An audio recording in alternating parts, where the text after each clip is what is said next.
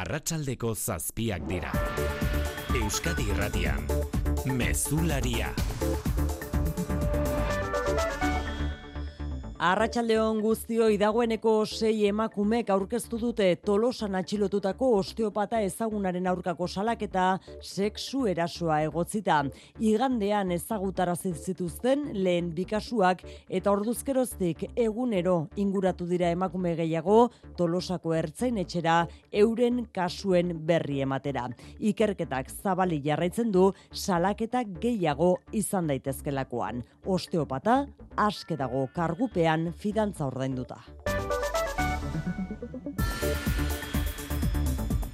Frantzia arrestatuan berriz amaitzea egon daitezke errepide mozketak blokeoekin amaitzeko eskatu baitute protesta horien sindikatu deitzaileek. Begionez hartu dituzte bertako produktuak babesteko Frantziako gobernuak aurkeztu dituen neurriak Europa mailan kontrolak bateratzea eskatu du Macron presidenteak ere Bruselan. D'abord qu'il y ait des contrôles homogènes au niveau européen. Et ça fait 5 ans que la France se bat sur ce sujet.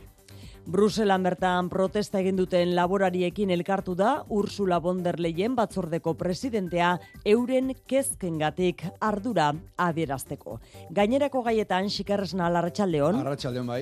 Ilebete beroa eta lehorra izan da amaitu berri dugun urtarria eta udaberrian euririk eginezean Araban eta Nafarroan lehorte arriskuan egon daitezkela uhartarazi dute adituek. Arturo Elosegi Euskal Herriko Unibertsitateko Ekologia irakaslea Euskadi Errateko Faktorian. Elur hori jada urtuta dago, esak parte handi baten e, ura hartu du, baina galdu ere egin du, da ezin du urtegiaz gain elurretan e, pilatuko litateken hori guztia pilatu. Eta orduan, hor, e, arazoak etor daitezke oso probabilitate handiarekin de nekazaritzen. Jada azken mendeko lehorte larriena berriz, Katalunian dutela azpimarratu du Per Aragones Generalitateko presidenteak. L'entrada en fase d'emergència a tots aquells municipis de Catalunya que s'abasten pel sistema... Eta gaurtik ur murrizketapean daude bertako 6 milioi herritar baino gehiago, besteak beste Bartzelonan eta inguruetan eta Gironan. Neurrien artean debekatu egingo dute hoteletako eta kanpinetako igerilekuak betetzea eta ikusteko turista asko tartean euskaldunak hartzen dituzten garaietan, aste santuan edo udan, ur murrizketei eusten ote dieten Katalunian.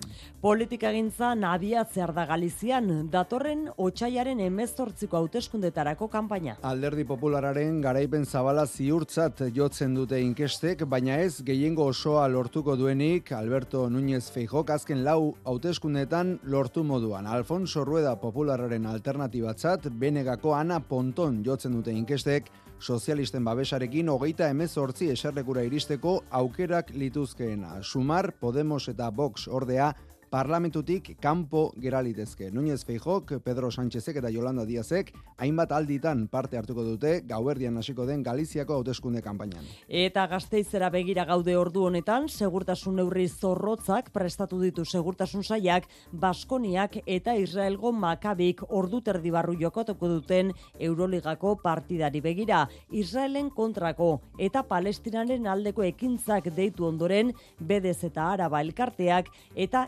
indar Baskoniak. Luis Seron gazteiz nabaritzen alda aurrikusitako tentsioa partida hasiera gerturatzen ari den honetan Arratsaldeon.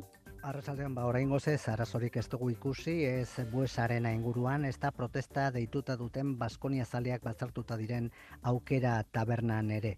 Hori bai, segurtasuna nabarmena da buesa arenaren inguruan, ba, balizko iztiluei aurre egiteko ertzaintzaren hainbat patrulla daude, eta AP irurogeita zortzi autobidean altubeko ordainlekuan ertzaintzaren beraren segurtasun kontrola ere ikusi dugun. BDZ Araba kolektiboak eta indar Baskonia Peñak hainbat salaketa ekintza proposatu dute partida honetara begira, zortzi terdietan hasiko da, eta ba, ordu erdi lehenago protesta kale jiran gerturatzeko deia egin dute, baita partida hasita eta bos minutura sartzea ba, palestinako banderekin edo eta Ego Afrikakoekin ere ba, Israel burutzen ari den genozidioa salatu duen herrialdea baita. Eta partidan zehar makabik e, baloia hartzen duen guztietan genozidio oiukatzeko horiek dira besteak beste proposatu dituzten ekintzak.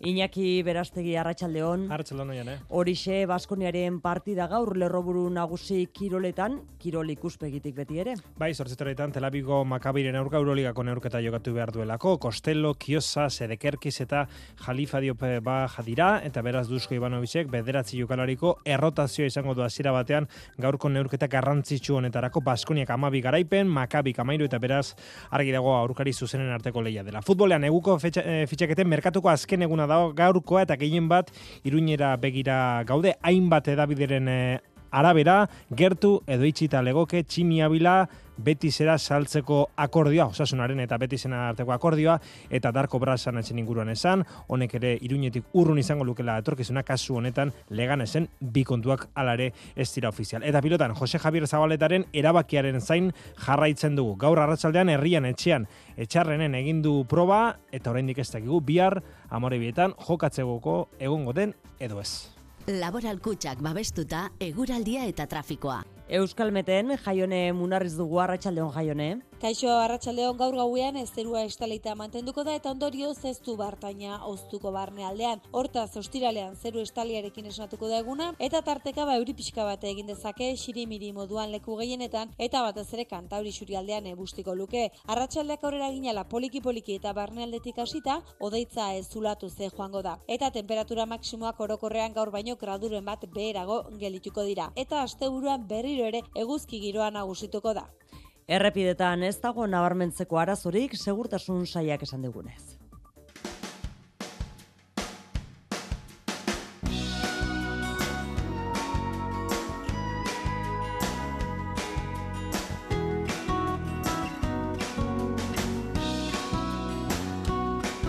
Aspaldiko kanta ezaguna entzuten ari garen hau, Los Secretos taldearena gazteizen Jimmy Jazz aretoan iluntzeko bederatziak eta laurdenetan kontzertu eskainiko du gaur Álvaro Urkijoren taldeak.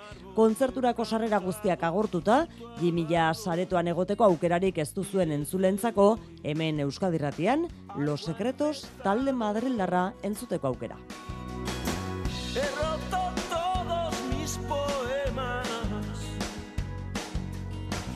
Los de tristezas y de penas. Arratxaldeko zazpiak eta zazpi minutu, teknikan eta errealizazioan Paula Asensio eta Xabier Iraola. Euskadi Irratian, Mezularia, Oiane Perez. Azken orduotan beste hiru emakumeek aurkeztu dute salaketa Tolosako osteopata batek ustez egindako sexu erasoengatik. Dagoeneko sei andrazko dira ertzaintzaren komisaldegian gauza bera deklaratu dutenak. Alegia, profesional honen kontsultan masaje saioak jasotzen ari zirela bizkar, lepo edo gerrialdean hasi, baina gero inolako baimeni gabe eremu intimoetara jozuela gizonezkoak. Ertzentzak atxilotu eta bi egunera geratu zen aske karguekin ainar ortiz. Lehenengo bi emakumek jarritako salaketaen ondotik ezagutu zen astelenean Tolosako osteopatia zentru ezagun batean diarduen gizonezkoa atxilotu egin zuela ertzantzak hilaren hogeita batean eta bere kontsulta miatu ostean fidantza ordaindu eta karguekin libre utzi zutela. Gertakaria azkar zabaldu zen herrian eta astelen iluntzean bertan ustezko sexu erasoa gaitzesteko elkarretaratzea egin zuten herrian Tolosako udalak eta asamblada feministak deituta. Bertan, Andu Martinez de Rituerto alkateak eskua luzatu zien biktimei udal laguntza eskainiz. Gure gaitzespen irmoena ba, sexu eraso hauen aurrean eta biktimai ba, gure babes osoa eta udalaren baliabide guztia ba, esku jarriko ditugula beraiek ala nahiko balute. Ez? Ustezko biktima gehiago egon ote zitezkelakoan kezka adierazi zuen publikoki alkateak astelenean eta zuzen zebilela erakutsi dute azken orduotan ertzantzak jaso dituen beste hiru salaketek. Emakume hauek ere lehengoen antzera kontsultan osteopatarekin bakarrik zeudela, honek masajea inolako baimenik gabe eremu intimora bideratu zuela deklaratu dute. Ikerketa bere gain hartu duen ertzantzarekin hartu eman zuzenean dabil Tolosako udala. Hain zuzen ere Euskadiko ikastetxeetan hezkuntza afektibo sexuala hezkuntzaren maila guztietan lantzaren alde agertu da gaur Eusko Legebiltzarra eta adostasun maila handiarekin egin dio eskaera Jaurlaritzako hezkuntza saiari Xunarozena. Bai hezkuntza derrigorrezkoa den maila guztietan adin bakoitzari egokitutako edukiak landu behar direla uste du Eusko Legebiltzarrak ikasleek garatu dezaten norberaren eta besteen sexualitatearekiko jarrera positiboa eta arduratsua. Isabel González elkarrekin Podemos iuren legebiltzarkidea pertsona eredu integral bat eraikitzen laguntzea. Baina batez ere, matxismoan eta sexismoan jatorria duten indarkeria guztiak prebenitzen laguntzea. Hori horrela legebiltzarrak eskatu dio eusko jorlaritari ikastetxo bakoitzak ezkidetza plamatizatea, irakasleak trebatzea sexu hezkuntzan eta osnarketa sustatzea gune inklusiboen inguruan adibideak aipatu gabe komun mistoak izan daitezke. Alaitz zabala ea jota. Espazio inklusiboak bultzatu behar dira. Edonok, kabida duen espazio konpartitua. Hausnartu eraberean jazkerak duen eragina errespetatuak izan daitezen pertsona ez bitarren eskubideak. Elkarrekin Podemosi uren jatorrizko ekimenetik EAJ PSEH Bildu eta Elkarrekin Podemosi ados jarri dira PP astenitu eginda soilik boxek emandu kontrako botoa. Zure etxea efizienteagoa izatea nahi duzu? Baina, nundik hasiko gara? Zer finantzak eta behar dugun? Ze subentzio dauden ikusi behar da? Inbertitu efizientzian errazagoa da orain. Sartu birgaitza eraginkorra.laboralkutxa.eu simulatzailean. Ezagutu eskura dituzun laguntza eta kenkari guztiak eta behar duzun finantzaketa. Laboralkutxa, bada beste modu bat. Etorkizuna dira, gure izateko arrazoia. Haien ilusio eta erronkak gureak ere badira bakoitza bere indarguneekin, ametxez gainezka, zato zargazkira. Euskal Eskola Publikoa, elkarrekin azten, aurre matrikula otxailaren zazpitiko geite irura. Eusko Jaurlaritza, Euskadi, auzolana. Gure bizitzako galdera garrantzitsuna ez da, zer da edertasuna. Batzuntzako izango da beti txukun-txukun eta e, arratza pasata bezala ikusti alorategia, eta beste batzuntzako ba, eroritako horbela horren kolore aldaketak eta mugimentuk eta paregabiak izango ja. Landa berri, ikuspegi guztiak kontuan hartzen dituen saioa. Larun batero, goizeko bederatzietan. Euskadi Irratia Frantziako gobernuak laureun milioi euroko diru laguntzak iragarri ditu nekazari eta abeltzainei zuzenduta. Eta hori ikusita errepidetako blokeoak bertan bera utzi dituzte sindikatu nagusiek. Orain Europa mailan nahi dituzte aldaketak bai laborariek eta baita gobernuak berak ere. Kompetentzia desleiala eragozteko agentzia Europarraren sorrera eskatu du Macron presidenteak Bruselan landerrizagirre. Frantziako produktuak babestu nahi ditu gobernuak atzerreko kompetentzia desleiala deitzen dionaren aurrean. Horretarako, Europa mailako neurri homogeneoak eskatu ditu Macron presidenteak eta baita arauen kontrol zorrotza ziurtatuko duen agentzia Europa harraren sorrera ere. Nous demandons la mise en place d'une force européenne de contrôle sanitaire et, agricole. Baina Bruselan emango diren pausuen zain egon gabe, estatu mailako laguntzak aktibatu ditu gobernuak guztira laureun milioi euro lehen sektoreari zuzenduta eta horietatik ia erdia abeltzaintzara bideratuta. Bertako produktuak atzerreko salgaietatik babesteko pestiziden erabilera mugatuko dute eta kontrol masiboak abieraziko dituzte, osasun iruzurra egiten duten, edota Frantziako etiketa faltsua erabiltzen duten produktuen aurka. Mugimendu hauek lortu dute gobernuak nahi zuen efektua. a suspendre les blocages et à rentrer dans une nouvelle forme de mobilisation. Sindikatu nagusiek bertan bere utzi baitituzte errepidetako blokeoak, baina berriz itzuliko dira aurrera biderik ikusten ez badute. Testu honetan polemika hause lehertu da. Vous avez goûté les tomates soi-disant bio espagnoles C'est un manjar.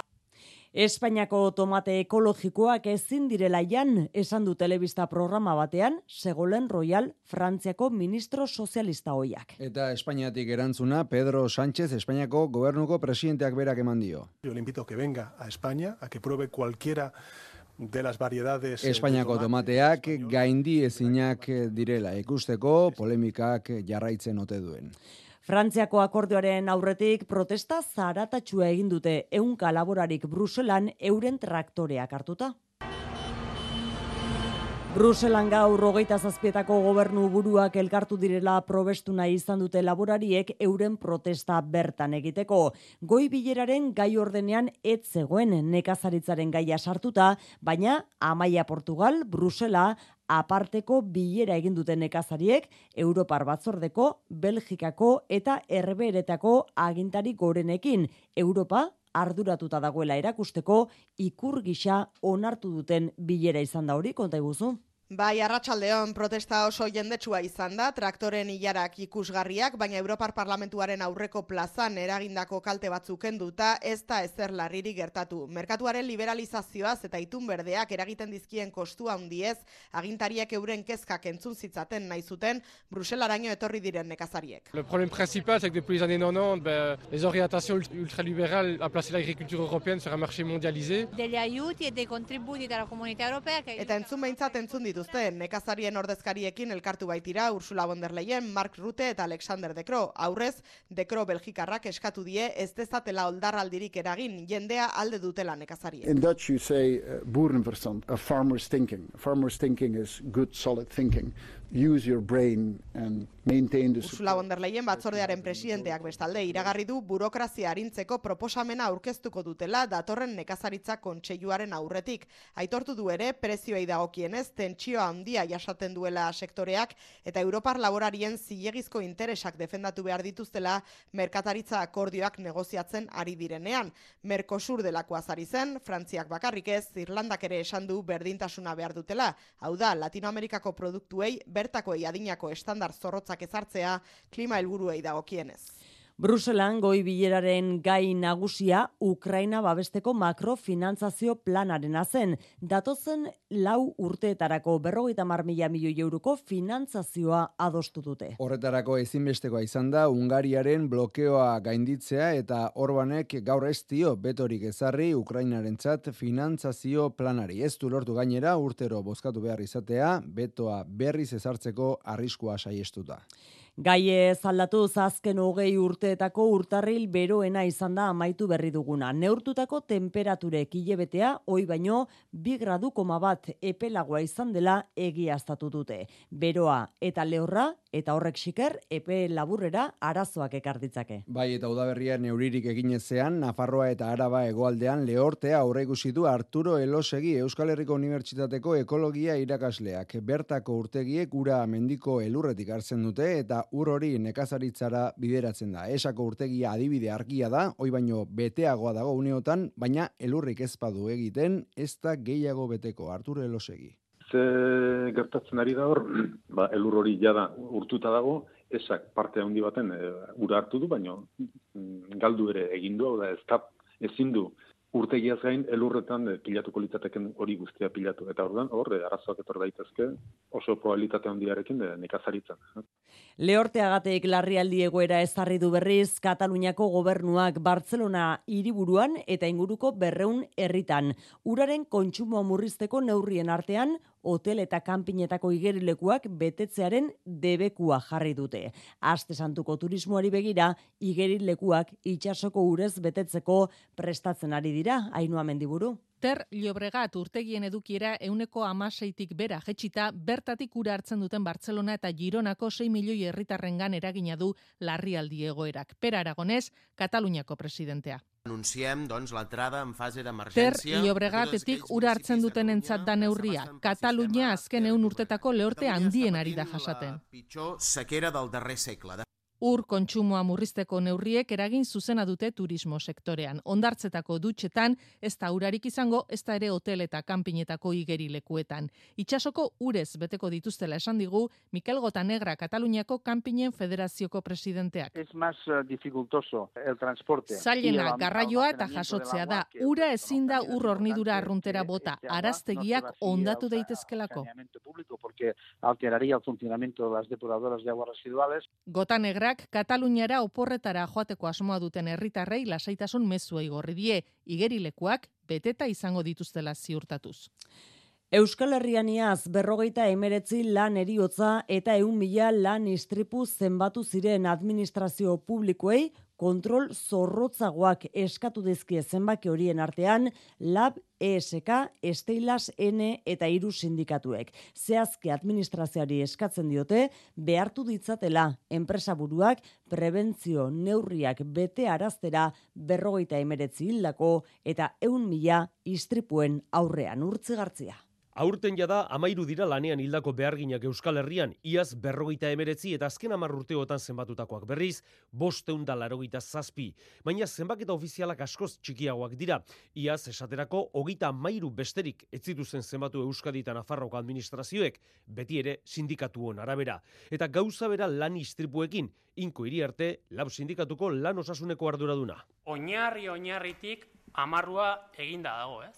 Batetik, batez ere istripu harina asko ez dilarako aitortzen, eta bestetik, istripu larriak adibidez, mutualitateak, hau da, asoziazio empresarial batetako medikuek erabakitzen dituztelako zein dan larria eta zein ez. Eriotza ez traumatikoen eta langa isotasunen atalean kardiopatietan jarri dute azpimarra bos sindikatuok. Oroar, azken amarkadetan, gizartean bihotz gaixotasun kopuruak berantz egin arren, ez da joera beratzeman lan arroan. Honek esan nahi du, e, faktore psikosozialak hau da estresa, presioa, lan erritmoak pentsatu baino eragin handiago dutela kardiopatia hauetan, hau da eriotz ez traumatikoetan. Eta eskari zuzena jaurlaritzari eta Nafarroako gobernuari osalan eta Nafarroako lan osasun institutuak aulku hutsak ematetik arago, isunak jartzeko almena izango duten kontrolerako erakundeak izan daitezela. 2000 eta hogeita iruan ez da hobetu etxeko langileen egoera berriz, etxeko langileen elkarteak egin duen balantzaren arabera, gehienek jarraitzen dutelako izaten, emakumezkoak eta atzerritarrak. Gainera, salatu dute, erakundeen babesik ez daukatela lan baldintza duinetan aritzeko eta oztopo ugari izaten dutela osakidetzan baja hartzeko edota sepe estatuko enplegu zerbitzuan langabezia prestazioa eskatzeko. Isabel Ochoa elkarteko kidea da eta hori lan ministerioaren pean dago eta hori interesatzen zaigu nabarmentzea, ez die langilei izapidetza erresten. Bueltan bidaltzen dituzte esanez paper hori ez dagoela ondo beteta. Honek ematen du, en fin, ezin dela egia izan, bada egia. Ambulantzietako lan gatazkari lotuta bestalde ertzaintzak hogeita amasei eta berrogeita bederatzi urteko bi gizonezko atxilotu ditu eta beste hiru ikerketapean jarri joan den azaroaren amabostean lapautaldeko berrogeita sei ambulantzietan kalteak eragin zituztelakoan zurin etxe berria. Bai, segurtasun saiak jakitera eman duenez, ertzaintzak bi gizonezko atxilotu ditu eta beste hiru identifikatu eta ikerketapean jarri ambulantzietako lan gatazkari lotuta, joan den azaruaren amabostean kalteak egitea egotzita. Bilboko zorroza auzoko basean aparkatuta zeuden berrogeta sei ambulantzia hoiek eta leporatzen diete gurpilak zulatu izana. Kalteak amaika mila eurotik gorakoak izan ziren eta ambulantziak hainbat orduz izan ziren geldirik. Azpi kontratatutako lapau taldeko lan gatazka joan den irailean hasi zenetik berreun ambulantzia baino gehiago sabotatu dituzte, ertzaintzak ikerketa zabalik du oraindik eta atxiloketa gehiago egotea ez baztertzen. Bihar goizeko seiretatik aurrera Euskal, Euskal Irrati Telebistako komunikabidetan EITB Focus inkestaren emaitzak eskeniko ditugu. Legebiltzarrerako hauteskunden aurretik egin den lehenengo inkesta handia da, mila eta zortzirun galdeketa egin ostean, eta aukera guztiak hartu ditu aintzat, esaterako Podemos eta Sumar elkarrekin edo bakoitza bere aldetik aurkeztea. Bi aukerak aztertuko dira EITB Focus inkestan bi artek aurrera. Oraingoz Sumarrekin koalizio osatzeko akordiori gabe, Euskadiko Podemos ekain zuzen ere eta primarioen prozesua amaituz, biharko antolatu du gazteizen miren gorotxategi Podemosen lehendakari gaia izendatzeko ekitaldia. Legebiltzarrerako hauteskunden aurretik dute itzordua berriz Galizian, azken lau aldietan ezpezala, egun ezberdinetan egingo baitira Euskadiko eta Galiziako hauteskundeak aurten. Bertan, otxaiaren emezortzian izango dira eta horrek esan nahi du gaur gauean abiatuko dela kanpaina. Lugonda nerea sarriegi lankidea, nerea arratsaldeon. Arratxaldeon. Lugon bertan abiatuko dute kanpaina nerea, alderdi popularrak eta sozialistak ze aurrikuspenekin abiatuko dira. Ba, azken urtetako kanpainetan ez bezala, oraingoan bai, asko du jokoan alderdi popularrak, inkesta guztiek berresten dute hauteskundeak irabaziko dituela Alfonso Reda hautagai berriak, baina zisek zalantzan jarri du, jarri du osoari hogeita emezortzi eserlekuei eusteko gai izango denik, eta pepek ez du beste aukerarik, ez baitu bazkiderik. Horrek ezkerrindarren itxaropena piztu du, azkunde nabarmen aurre ikusten diote inkestek Ana Pontonen benegari, bere taldeak ziurtzat ematen du emeretzi eserlekuak gainditzea lortuko dutela, eta gaur Santiagon esan du xuntako lehen emakumezko presidentea izango dela. O resultado non está escrito. O contrario, pídolle a todas as persoas que queren cambio que Mobilizaziorako deia egin du, euneko irurogeitik gorakoa izan beharko da parte hartzea euren hitzetan aldaketarako aukera izan dadin, eta pontonek presidente nahi badu, ba koalizioa osatu beharko du Jose Ramon Gomez Besteiroren pesoerekin. Hemen lugon zabaltzen ari da kanpaina orantxe Maria Jesus Montero presidente ordearekin batera, eta minutu gutxi barru, hasiko da, peperen ekitaldia.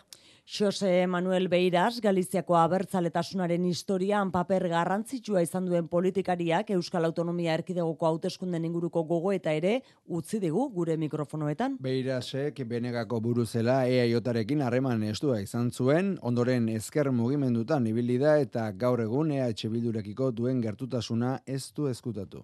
Euskadi en este momento es el país que está manteniendo mejor Euskadi el gaur egun herri bezala ondo ari zaio eusten eta bereziki azpimarragarria da EH Bilduren ibilbidea. Años H. Bildu, ¿no? Es la capacidad para superar Borroka armatuaren tragedia gainditzeko gaitasuna izan du eta bere proiektu politikoari uko egin gabe bideratu ditu gauzak. Uste dut, goraka jarraituko duela hauteskunde hauetan, EH Bilduren alternatiba ikusiko da. la alternativa de H. Bildu también en estas elecciones. Gazako gerran hogeita zazpi mila biktimaren langa gainditu dute gaur, azken ordukoa estatu batuetan dugu. Zigorrak onartu ditu Joe Bidenen gobernuak Cisjordanian palestinarrei eraso egiten dieten kolonoen aurka.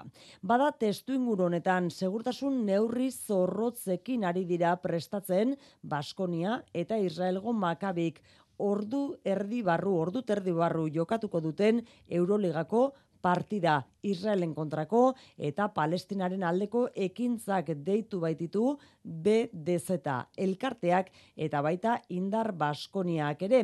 Luis Eron gazteizen da buesa arena inguru horietan, tentsioa nabarmentzen da, Luis? Ba, arrasaldeon bagarazorik ez, orain arte, ez buesa arena inguruan, ez da protesta deituta duten Baskonia zaleak bazartuta diren aukera tabernan ere. Hori bai, segurtasuna nabarmena da buesa arenan bertan, e, istiluen aurkako, balizko istiluen aurkako ertzentzaren hainbat furgon eta e, kokatuta daude hor, eta AP irurogeita zortzi autobian aut- altubeko orden lekuan ertzaintzaren beraren segurtasun kontrola ere ikusi dugu. BDZ Araba kolektiboak eta Indar Baskonia Peñak hainbat salaketa ekintza proposatu dute partidara begira. E, ba, zortzi terdietan hasiko da partida eta ordu erdi lehenago protesta kalejiran ibiliko dira buesa arenaraino asmo argiarekin. ikusten dugu eta zazpi mila eh, lagun ja dagoeneko eh, hil direla, ez? Eta eta e, ba, erakutsi nahi digute e, Israel estatu nor, normal badela edo e, eta ez da horrela, bai, apartheidea e, ba, egiten ari zaie palestinarre herritarrei, palestinar herriari, eta guk e, kasu honetan ba, palestinar herriaren alde ba, bueno, e, elkartasuna adirazi nahi dugu, eta e, makabi bezalako herrial e, talde batek ba, ez dugula ongi etorria, e, ez dela ongi etorria adirazi nahi dugu. Kalejirarako palestinaren banderak banatzen ari dira eta partida hasi eta bost minutura sartzeko dei ere egin dute ba, ba, em, be- BDZ arabak eta indar em, Baskoniak eh, Palestinan burutzen ari den genozidioa salatzeko eta partidan zehar makabik baloi hartzen duen bakoitzean genozidio jukatzea ere proposatu dute. Tabakoaren kontsumoari aurre egiteko neurrien artean Espainiako gobernua tabako paketearen prezioa igotzea aztertzen ari da. Europan Espainiar estatua da tabakoa merkeen saltzen duen herrialdea eta osasun ministerioaren naia da alde hori murriztea. Igoera tabakoari ezarritako zergen bidez egingo litzateke. Eta amaitu aurretik kontuan hartu beharreko ohar bat datorren asteetan telebista berriz ere sintonizatzea beharrezkoa izango dela. Otsaiaren amalautik aurrera, bere izmena handian emitituko dute soilik lurreko telebista digitaleko kanalek, ondorioz emisio aurre arruntak desagertu egingo dira. Eteben gaur zortzi izango da itzalaldi hori, jokina jarre garai ofizialki itzalaldia otxaiaren amalauan egingo bada ere, EITBek aurre hartu eta gaur sortzi otxaiak sortzian egingo du jauzi bere izmeen handira. Leira guado EITBeko kontinuidadeko ingeneri arduraduna. Zada, otxailaren sortzitik aurrera gure emisio guztiak atzeden bihurtuko ditugula. Hori esan nahi du, ETB bat eta ETB biko SDKteak lagako ditugula eta ETB iru eta ETB lau SDtik atzedera pasatuko ditugula. Nafarroan berriz ETB bat eta ETB bi SDKteak atxedera migratuko dira batak bestearen leku hartuta. SDKten itzalaldiak 2000 eta bederatzi aurretik erositako telebistei eragingo die batez ere, estatu mailan irureunda irurogeita mila telebista ingururi, ala ere HD emisioak onartzen ez dituzten telebistek baduten nola egokitu. Bere izmen handiko dekodifikatzaile bat konektadakieke beti ere HDMI portua edukita, hogei eurotik erosi daitezkeen gaiuak. Gogoratu beraz, otxaiak sortzian eta amalauan telebista berriz ere sintonizatu. Kontuan hartu beharrekoa da baita ere, telebista gutxi batzun batzuren kasua izango dela hori.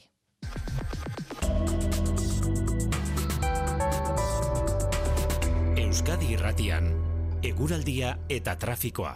Errepidetan Marian zen da egoera? Izan berri da hiru kotxeren arteko istripua eta ondorio zen berreunda berrogei errepidea igorre parean bi norabidetan moztuta dagoela esan digu segurtasun sailak kontuan hartzeko harra hori ere. Eguraldiari dagokionez, jaione munarrizek iragarpen euskalmeten. Gaur gauean ez zerua estaleita mantenduko da eta ondorio zeztu bartaina oztuko barne aldean. Hortaz, ostiralean zeru estaliarekin esnatuko da eguna eta tarteka ba euri pixka bate egin dezake xirimiri moduan leku gehienetan eta batez ere kantauri xuri aldean ebustiko luke. Arratxaldeak aurrera ginala poliki-poliki eta barne aldetik hasita, odeitza ez zulatu ze joango da. Eta temperatura maksimoak orokorrean gaur baino graduren bat beherago gelituko dira eta asteburuan berriro ere eguzki giroa nagusituko da.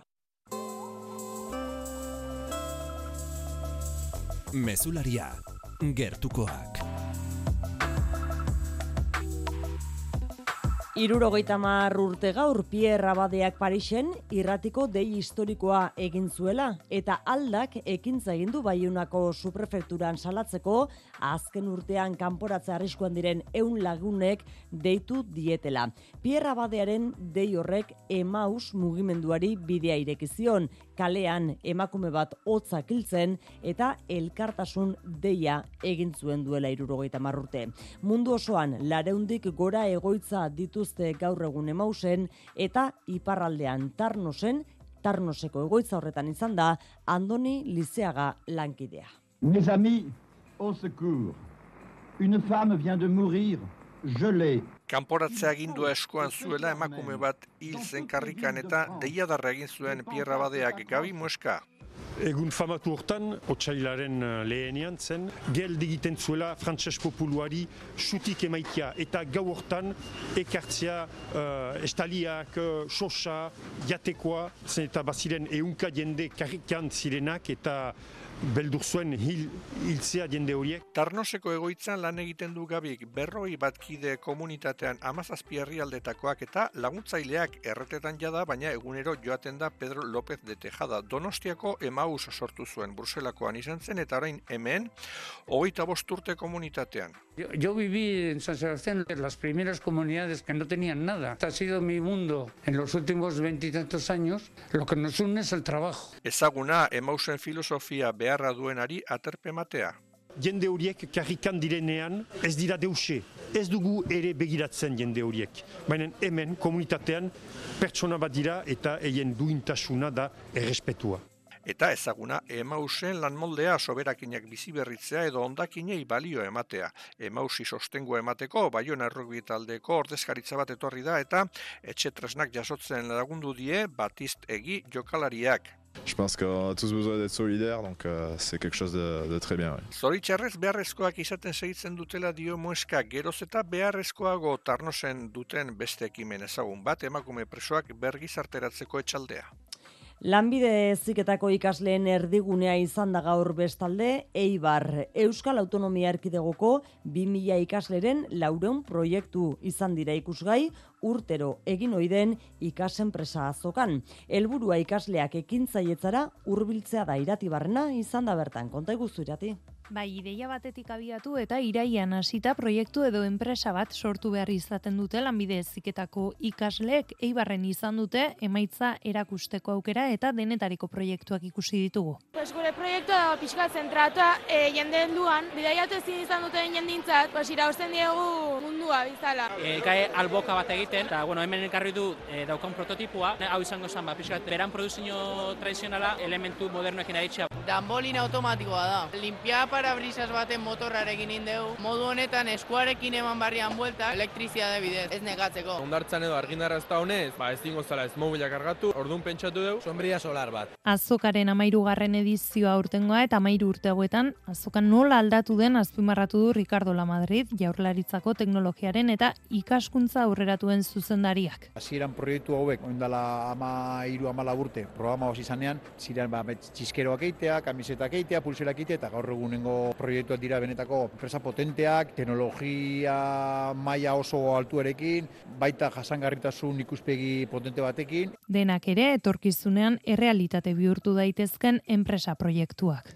Gazteizko udalak eta baskulinari zenterrek bestalde irigintza akordioa sinatu dute Eda Drink and Wine kampusaren egoitzetako bat Gazteizko Euskaltzendia plazan kokatu dadin. Bigarren egoitza gogoratu, laguardian jarriko dute, zurin etxe berria. Lakua auzoan lau mila metro kuadroko erekin berria altxatzea xede nazioarteko arkitektura lehiak eta abian da, otxaiaren amaboster arte eta jada hainbat proposamen jaso dituzte. Proiektuak nazioartean interesa piztu duela eta baikor mintzatu da Jose Mari Aizeaga Baskulinari Zenterreko zuzendaria prozesu oso interesgarria daukagula aurretik, nazioarte mailako erreferentziazko zentro bat sortu nahi dugula, idarien eta ardoaren inguruguruan, helburu nagusi batekin, 2026ko udazkenean, Eda Drinks and Wine Campus, bi kokalekuetan abian ipintzeko, bai gazteizko kokalekuan eta bai laguardekoan. Maider Etxebarria gazteizko alkateak ere proiektuaren garrantzia nabarmendu du. Guretzat eragin handiko akordioa da, gazteiz mapan jarriko baitu eta enplegua sortuko. Gauza kondo gazteizko zein laguardiako egoitzek 2026ko udazkenean irekiko dituzte ateak. Kultura leioa. Euskal Autonomia Erkidegoko berrogei bat museo eta ondare erakunderen obiektuak, piezak, artelanak, eskutitzak edo dokumentazioa biltzen ditu museotik plataforma digital berriak. Elementu horie guztiak katalogatu eta digitalizatu ondoren profesionalen zein herritarren esku geratu dira. Hain zuzen ere, Euskal Ondarea ezagutzeko, gozatzeko eta arekin lankidetzan aritzeko naia sentitzen duten pertsona, talde edo kultura eragile guztientzako gunea ere bada, esan bezala museotik plataforma digital berria. Diferentzia konpainia Nafarrak ez dago kutsarik niretzat obra estrenatuko du asteburuan. Bi emakumeren arteko maitasun historioa da, genero eta identitate estereotipoi buruz hitz egiten duen antzez lana. Emanaldiak Nafarroko antzerki eskolan izango dira, ostiral eta larun bat arratsaldean gaztelaniaz eta igandean euskara zitziar lumbreraz. Te diferentziako maite redin antzerkigileak aspalditik zuen buruan antzeslan honen ideia, genero eta identitate anistasunari buruz hitz egin nahi zuen eta horretarako bi emakumeren arteko maitasun historioa sortu du. Ainoa Ruizek euskaratu du obra. Maitasun historio behar da, bi emakumeen arteko maitasun historioa, e, gazteetatik ezagutzen direnak eta ikusten dutenak ba, suantzekoak direla beraien artean, ez? Ez dute beraien lekua aurkitzen munduan, ez dute bertzen zergatik jaio garen ja e, molde batean sartuta, ez? Edo estereotipo baten barruan sartuta. Eta ba, karrekin egiten duten bizitza honetan ikasten dute bata bestearen batik beraiek nahi duten bezala izaten. Egunerokotasunean pairatzen dituzten indarkeria egoerek bi emakume hauen bizitzen eta harremanean eragiten dituzten ondorioak ikusiko ditu goltzan. Naiara Azpilkueta eta Celia Fañanas antzeslaneko protagonistak dira. Asko gustatzen zait violentzia horren beste aldea ikusten dela, ez? Erreflejatzen da gure arteko harreman horretan nola bizi dugu, nola bilatzen duzu lagundua izatea. Ez ditugu erakusten indarkeriak hor taula gainean, baina beste aldea ikusteko e, almena ematen digu, ez? Nola pertsona horiek sufritzen duten barrutik, nola batzuetan ez duten elkar topatzen eta guzti hori ikusi alizatea ere niretzako oso interesgarria da. Egonaldi artistikoa bertan egin eta gero, ez dago kutsarik niretzat Nafarroako antzerki eskolan estrinatuko da.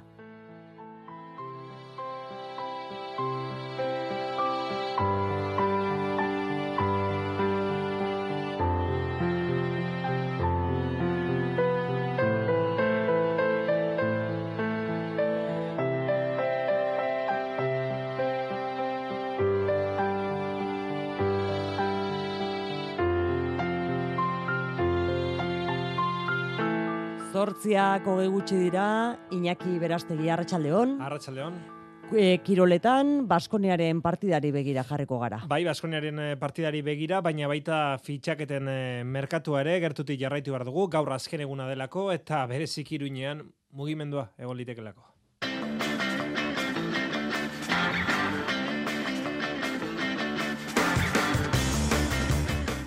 Fernando Huesaren angazte izen sortzitardietan Tel Avivgo Makabiren aurka Euroligako neurketa jokatuko du Baskonia, Kostelo, Kiosa, Sedekerkiz eta Jalifa dio baja dira eta beraz Dusko Ivanovicek hasiera batean bederatzi jokalariko errotazioa izango du. Baskoniak amabi garaipen, Makabi kamairu eta beraz aurkari zuzenen arteko leia.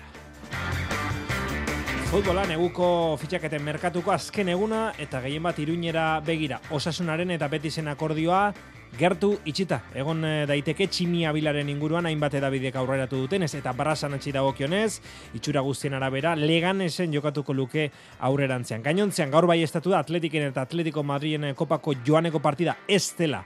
Egun ez aldatuko realak jakitera mandu Carlos Fernandezi eskuin belauneko meniskoan ebakuntza egin barko diotela eta Balberdek biharko Mallorcaren aurkako ligako partidaren aurreko prentsa gerraldia eskaini.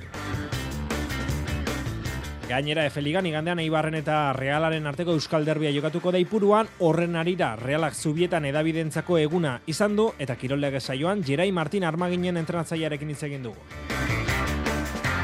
Pilotan Jokin Altuna gaur goizean amezketan egin du lansaioa, ezin izan du lansaio amaitu eta beraz igandean atanon ez jokatzea erabaki du. Jose Javier Zabalet aldiz, bihar jokatzeko moduan izango da Morebietan jokatu egingo du. Atzelari Nafarra. Eta txirrendularitzan hiru lasterketa izan ditugu gaur, Valentziako erkidegoko itzulian, bigarren etapa bareineko Matei Mojorikek irabazi du, Besesko izarra, bigarren etapan, Axel Loranz izan da garai eta Lula Turrean, kasu honetan hirugarren etapan, Tim Merlin, Soudalkuik estepeko gizon azkarra indartsuena. Zazpiak eta berrogeita bi minutu entzule lagunok arratsaldeon eta ongiet horri mezulariko kirol tarte honetara. Bueno, berrogeita mar minutu barru, gutxi asko, gazteizko buesarenan, Baskoniaren eta Makabiko, Tel Avivgo Makabiren arteko Euroligako hogeita bos garren jardunaldigo norgeiagoka hasiko da Baskoniak amabi garaipen ditu eta Makabik bat gehiago amairu zortzi garren da Israelgo taldea. Beraz, esan daiteke aurkari zuzenen eh, arteko partia izango dela gaurkoa eta talde Israeldarraren aurkako protestak eh, deituta daudenez, giro beroa, espero da zurbaun. Joan Altunak egin digu partida honen atarikoa. Valentziaren eta Munitzeko Bayernen kontra Euroligan jokatutako azken bi partidak galdu ostean, Makabiren kontra aleginduko da Baskonia garaipena eskuratzen. Gaur irabazita, Tel Aviveko taldea berdinduko luke Baskoniak selkapenean pleginerako borrokan bete-betean sartuko litzateke berriro. Zortzigarren postuan dago Makabi amairu garaipenekin, amaikagarren dago Baskonia, amabi garaipenekin. Lehen itzulian, laurogeita bederatzi eta laurogeita bat nagusitu zen makabi. Basket aberaxari ere, adi egon beharko dugu hortaz. Ivanovitzenek gertutik zaindu beharko dute Wade Baldwin, zurbanoko ezagun zaharra, Baskonian, sedekerkiz eta kostelo baja izango dira itxura guztien arabera. Giro beroa, espero da buesa arenan, bost minutu berandu sartzeko deia egin dute Israel Palestinan eragiten ari den sarraskia salatzeko, eta makabiren erasoaldi bakoitzean genoz genozidio hitza oiukatzeko eskatu dute Indar Baskonia zale taldeak eta Israeli boikot Arabako plataformak. Bazortzit erditan e, buesarenan e, Baskonia Makabi Tel Aviv. Aipatutako Sedekerki zen eta Kosteloren bajarekin batera, lehenagotik minartuta zegoen kioza, batu behar dugu eta Jalifa Diop ere bai, gazteizko klubak, gaur jakitera eman baitu, Diopek eskuin eskumutorrean duen lesiotik osatzeko, ebakuntza egin beharko diotela Diopi. Beraz, e, badirudi, bederatzi jokalari baino, ez dizuela izango gaur bere aginduetara Dusko Ivanovicek. Euroligan gaur, hogeita bosgarren jardunaldi honetako beste irune aurketa jokatuko dira, sortzi edan hasiko da, Alba Berlinen eta Valentziaren artekoa Berlinen, sortzi terdietan Alemanian Bayern Munich Olimpiakos, eta bederatziak laurden gutxetan Real Madrilen eta Asbel Basketen artekoa. Futbol kontuak, eh, azteko esan, Espainiako lehiak eta batzordeak ez duela aintzat hartu Atletico Madrid datorren astean kopako partida egunez aldatzeko eskaria. Ez du hori onartu, beraz, eh, talde koltsoneroaren eta atletiken arteko partida bere horretan mantenduko da. Koltsoneroek e, salatu dute bi egun e, gutxiago dituztela atletikek baino atxeen hartzeko, baina ez dute euren eskaera hori onartu eta beraz, neurketa bere horretan mantendu eginda datorren astean hilaren zazpian gaueko bederatzi terdietan jokatuko da metropolitanan. Realari da okionez, esan, Imanol Alguaziek tarte baterako Carlos Fernandezen baja izango duela. Izan ere, aurrelari Espainiarrari ebakuntza egin beharko diote eskuin belauneko meniskoan dituen arazoa konpontzeko. Dena den zubietan gaur albiste honik ere izan da, Ander Barrenetxak gainontzeko taldekidekin osatu baitu lan saioa. Eta neguko fitxaketen merkatura begira ere bagaduen noski, gaur gauerdian amaituko baita EPA eta Euskal Taldeen artean bada mugimendurik osasunan esaterako tximi abilak badirudi aurrenantzean beti zen jokatuko duela hainbat edabidek aurreratu baitute, Osasunaren eta beti zen arteko akordioa gertu legokela, eitxita legokela lau bos milioi euroren artean. Eta baliteke, ez izatea, gaur osasunak alduko duen jokalari bakarra, Darko Brasanakek ere kontratua akordioa tengo lukela osasunarekin, tengo lukelako osasunarekin, Darko Brasanatxek leganesekin jokatuko luke aurrerantzean, bi jokalariak, 2000 eta emeretzi garren denboraldian ailegatu ziren, egun eta hori partiotik gora jokatu dituzte, eta pieza garrantzitsuak izan dira, Jago Barraseteren eh, planetan edo nolare, oraindik ez da ofizialegin ez batena ez bestearena, baina dirudien eh, moduan tximia bilak beti zen jokatuko luke aurrerantzean eta Darko Brasanatz leganesera joango litzateke.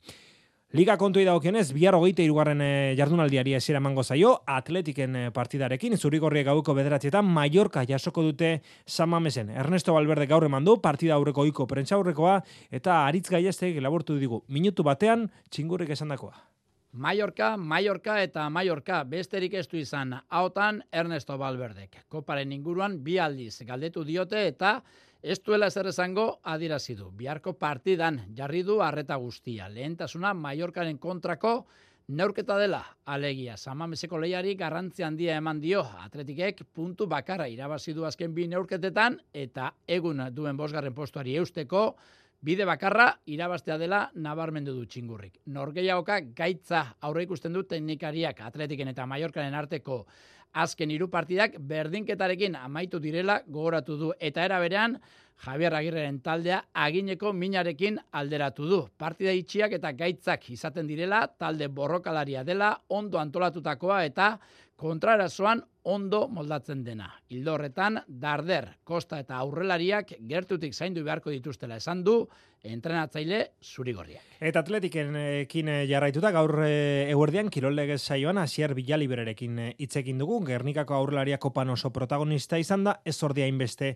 ligan. Jose Maria Paulazak bildu ditu Bufaluren hitzak. Mallorcaren aurkakoa jokatu bezperan eta berriki izan dituen partidak berdinketa soilarekin erdi jantzi dautzi dituelako atletiken aldagela barruko ustea da ezinbestekoa dela bihar garaipen alortzea ze kolpetik laugarren postua bos puntura geri da Asier Bilalibre.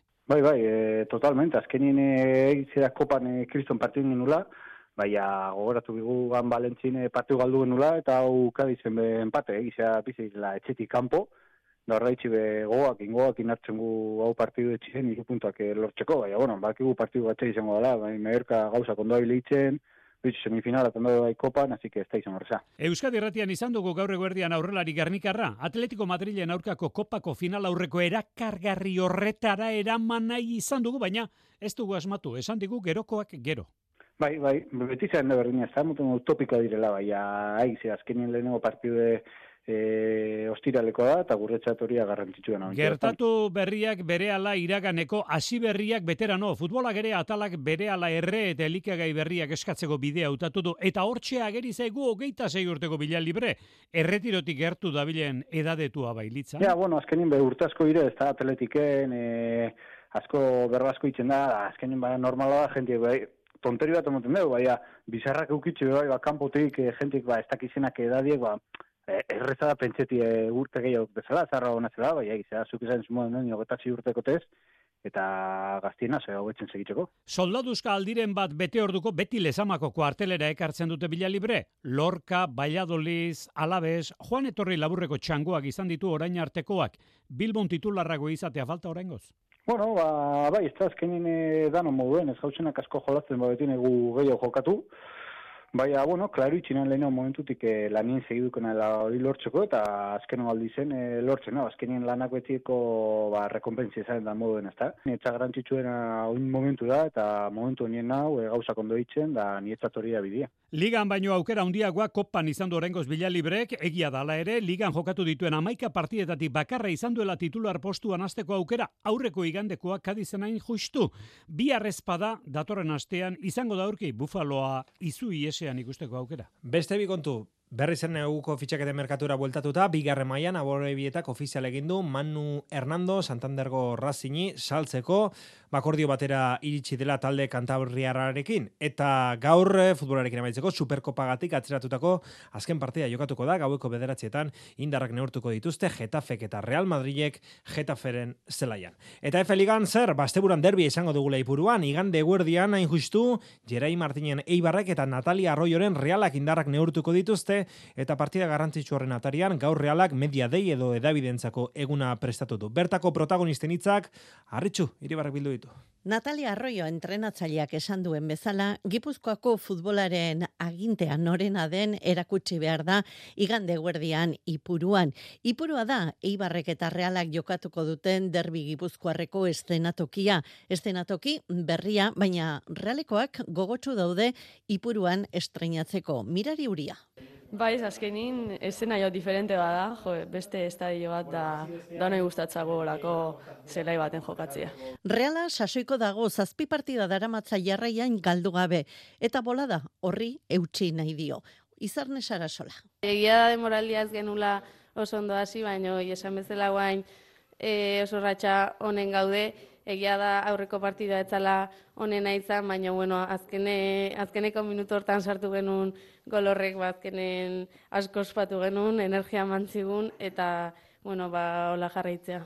Ligako bosgarren jardunaldian zubietan jokatu zuten realak eta eibarrek reala aixa nagusitu zen hiru eta utxira bazi zuen, baina une honetan ez da txuri urdinentzat erreferentzia partidori nere izagirre. Bat izango da, batzuk pentsatzen dute etxean errexira bazi geniela eta errexira baziko dugula, baina nik argi dakat partio gogora izango dela, beraiek e, gauzak ondo egiten ari dira eta espero dugu ba, gure bertxio benena ematea. Reala sailkapenean zazpigarrena da, eibar amabigarrena realako hogeita bi puntu ditu, bederatzi gutxiago eibarrek. Dituen, amairu puntuetatik amar etxean lortu ditu derbi gipuzkoarra, igande guerdian jokatuko da. Eta guke eh, armaginen eh, derbi aurreko sentipenak ere bildu nahi izan ditugu. Jerai Martin Eibarreko entrenatzaileak dio, lehen mailako partidak guztiak direla bereziak eurentzat. Bueno, azkenen derbiak beti dira bereziak, baino egila esan da guretzako partio guztiak eh, lehenengo mailan bereziak dira. Azkenean e, mailara iritsi berri gera eta partido guztitan ba, ilusioarekin prestatzen dugu eta alik eta hobekien ere. Zortzigarren aldiz hariko dira bitalde hauek elkarren aurka eta behin baino ez du eibarrek garaipena lortu, akuilu polita izan daiteke armaginen aldake, aldagelako motivazio maila igotzeko. Aldagelan ba, gogoa dakagu partidon bat egiteko, puntuak eh, lortzeko ipuruan, e, baita ere ba, zubietan ez ginean oso finibili, partidu hasiera horretan, gero ja partida ba zaitu inzitzaigun eta gogotsu gaude ba realari ba partido bat egiteko guretzean eta albaldima da hiru puntuak lortu eta beraien bolara ona ere apurtu. Igande guardian ipuruan e, Eibar Reala derbia eta egun badelenago larun batean ordu berean eguerdiko amabietan Granadaren etxean jokatuko du ligako neurketa David Aznarren atletikek.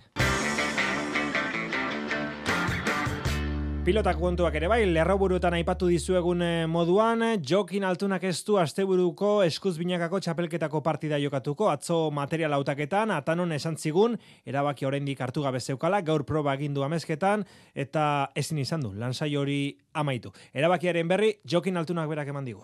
Kaixo, goizen probatu eta amezketan, eta bueno, entrenatzen hasita bos minutua entrenamentu utzi izan dut, ez naiz gai asteburuko partidue ondo afrontatzeko eta horregatik erabakiet suspenditza. Urrengo asteako jarriko naizen edo ez, ba, ikusikoet ba, altunak ez du jokatuko atanon, Javi Zabala, herrio xarrak ordezkatuko du amezketakoa atanon, Marti Jarekin, Jakari eta Mari Eskurrenari aurre egingo dio, jakinda berriozargoa Jon Mari Eskurrena oraindik ere zalantza dela. Eta beste zalantza bat ere bagenuen, Jose Javier Zabaleta jokatuko aldu, ba bai, jokatuko du bihar amore betan, etxarrenen, etxean egindu gaur proba Zabaletak, eta erabaki du bihar amore betan jokatzeko dagoela. Beraz, Etxeberria, Peio Etxeberria eta Zabaleta, Laso eta Urrutiren aurka bihar zornotzan hariko dira. Eta gaur, e, ba, asteburuko beste bi partietako, beste bi material hautaketak, larun bateko material hautaketak egin dituzte ariz gaiastegi. Final laurdenetako ligaeska amaitzeko hiru jardunaldi baino ez dira falta eta dagoeneko argi daude zeintzuk diren bikote bakoitzaren helburuak. Idia Zabalen, Artolak eta Imazek, Resustaren eta Elor diren kontra neurtuko dituzte indarrak. Baikoko bikotea txapelketako ezusteko nagusia da.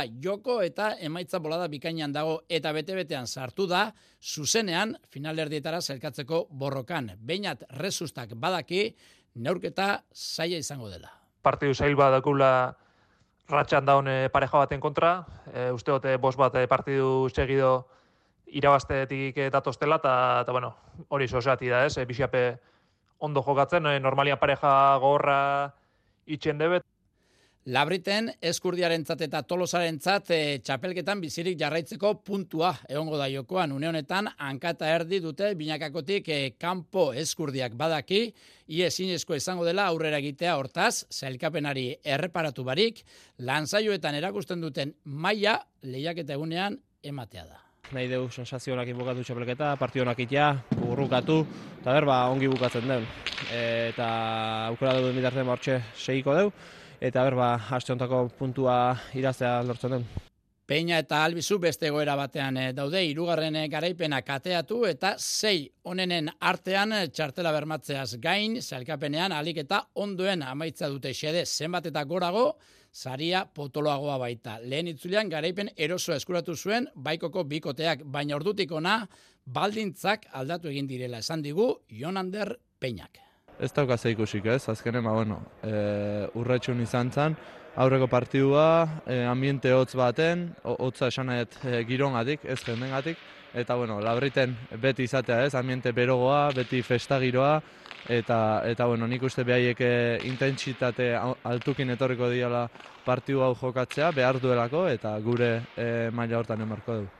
Idia zabalgo zein e, labriteko jaialdiak zapatuan jokatuko dira bostak eta laurdenetatik aurrera. Txirrendularitzan hiru lasterketa jokatu dira gaur Valentziako erkidego goitzulian bigarren etapan La Baldinan eh, elmuga eta Matei Mojoriz barein Victorioseko Esloveniarra izan da indartsuna Alessandro Tonelik segitzen du bertan lider. Besesko izarrean berriz bigarren etapa gaur eta Axel Lorenz Alpezin Frantzi Alpezineko Frantziarra izan da indartsuna favorito nagusia Mats Pedersen bigarren irugarren eh, Kevin Baukelan eta zelkapen nagusian Lawrence da lider. Eta azkenik alulako turrean, irugarren eh, etapan Soudal Quick Estepeko Tim Merlier nagusitu da. Eta gainera, txirrenduraritzarekin amaitzeko esan, kofidi taldeak, lesioak eta gaixotasunak direla medio, uko egin behar izan diola o gran camino Galiziako lasterketan parte hartzeari.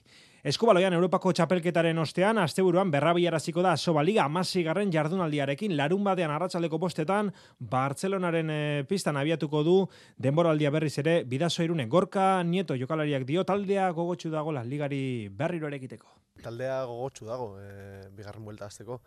E, Jakobok esan duen moduan, ba, urtarria e, e, hil zaila da, e, taldeak prestatu behar du bigarren buelta e, lehenengo bueltako gogo berdinekin, baina egia da e, berritasun hori ez dagoela, orduan e, zailagoa da pixka bat e, partidotan sartzea eta hori, baina taldeako oso ondo egin du lan, eta ba, azteko gokin dago, baina, bueno, Bartzelona dakagu aurrean. Eta nahi dasunak berriz, igandean arratsaldeko seiterrietan iruñan, kuenka jasoko du. Gerrera ziberdola ligan ere, hain justu amasi garren jardunaldia da, azte honetan jokatuko dena, larumatean arratsaldeko seietan, betionak ekatarrabian, rokasa kanarian dia izango du kontrario, eta bera-berak berriz, etxetik kanpo jokatuko du, larun batean izango da hori, arratsaldeko zazpietan, porriñoren e, pistan, Malaga liderari irabazi zion, pasaden asteburuan e, Imanol Albarezen taldeak, eta Albarezek berak dio, ba Malagari irabazi ostean, bastea noski, beste beste erabatekoa izan dela. Bai, baina ez dakit, e, bai, desberdin izan, izan da, oso, bueno, o, garbi ikusten da, ez da gauza bera jokatu, entronatu irabazi eta gero edo galdu eta gero. Baina, bueno, orain uste dia jendea dago buru belarri pentsatzen porriñon, eta jakiten han ere ez da izango partida erresa ez, ez dugu jokatuko etxian, jokatuko dugu kanpoan, jokatuko dugu beste talde hon baten aurrian. E, a ber, a ber, nola montatzen gane. Eta maitzeko, golfeko bi apuntetxo, Leaf Golf zirkuituan, bihar egingo du debuta John Ramek, Mexikon izango da Playa del Carmenen. Eta golfean, Europako zirkuituan, Bareinen, Mike Lorenzo bera amairugarren postuan dago, lau kolpe parrazpitik, Adrian Otaegi, berrogeita bat garrena da, bi kolpe parrazpiko txartelarekin. Agortu dugu tartea, eskerrik asko, arrasalde hona pasa, agur.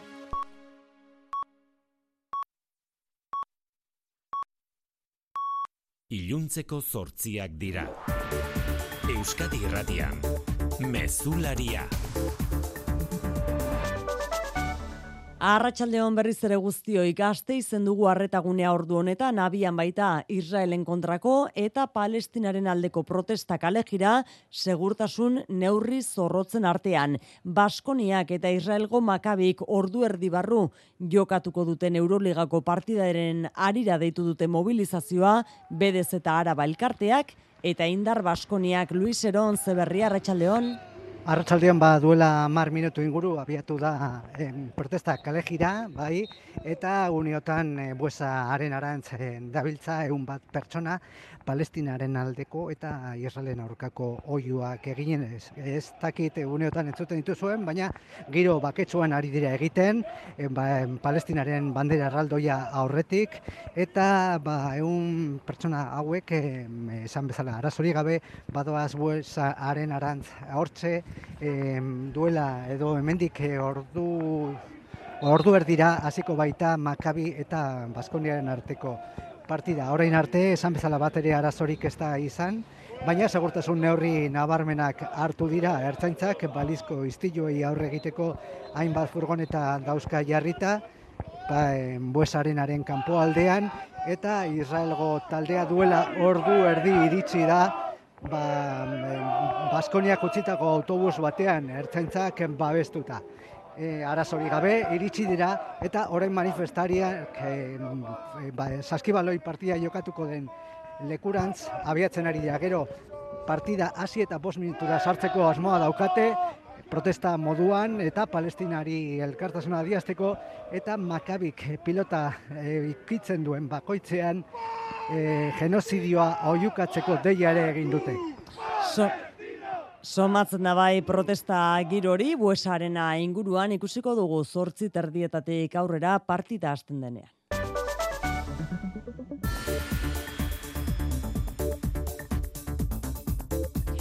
Dagoeneko sei emakumeek aurkeztu dute tolosan atxilotutako osteopata ezagunaren aurkako salak eta sexu erasoa egotzita. Igandean ezagutarazi zituzten lehen bi kasuak eta orduzkeroztik egunero inguratu dira emakume gehiago tolosako ertzen etxera euren kasuen berri ematera. Ikerketak zabalik jarraitzen du salaketa gehiago izan daitezkelakoan osteopata berriz aske dago kargupean fidantza ordainduta. Frantzia restatuan amaitzea regon daitezke errepide mozketak xikerresna larratxaldeon. Larratxaldeon bai.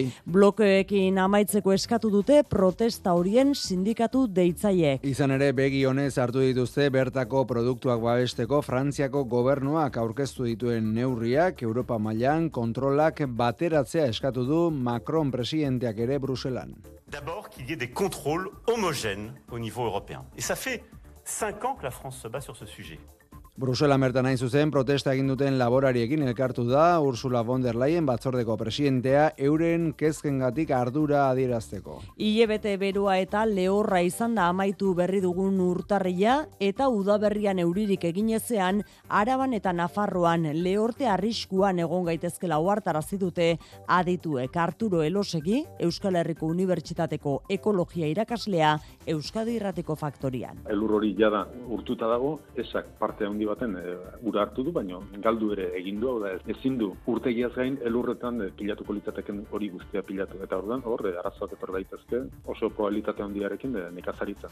Ja da azken mendeko lehorte larriena berriz, Katalunian dutela azpimarratu du Pera Aragones Generalitateko presidenteak. L'entrada en fase d'emergència a tots aquells municipis de Eta gaurtik ur murrizketapean daude bertako 6 milioi herritar baino gehiago, besteak beste Bartzelonan eta inguruetan eta Gironan. Neurrien artean debekatu egingo dute hoteletako eta kanpinetako igerilekuak betetzea eta ikusteko turista asko tartean euskaldunak hartzen dituzten garaietan aste santuan edo udan ur murrizketei eusten ote dieten Katalunian. Eta politika gintzan abiatzear da Galizian datorren otxaiaren emezortziko hauteskundetarako kanpaina. Alderdi Populararen garaipen zabala ziurtzat jotzen dute inkestek, baina ez gehiengo osoa lortuko duenik Alberto Núñez Feijok azken lau hauteskundetan lortu moduan. Alfonso Rueda Popularraren alternatibatzat benegako Ana Ponton jotzen dute inkestek, sozialisten babeserekin, hogeita zo emezortzi eserrekura iristeko aukerak lituzkeena. Sumar Podemos eta Vox ordea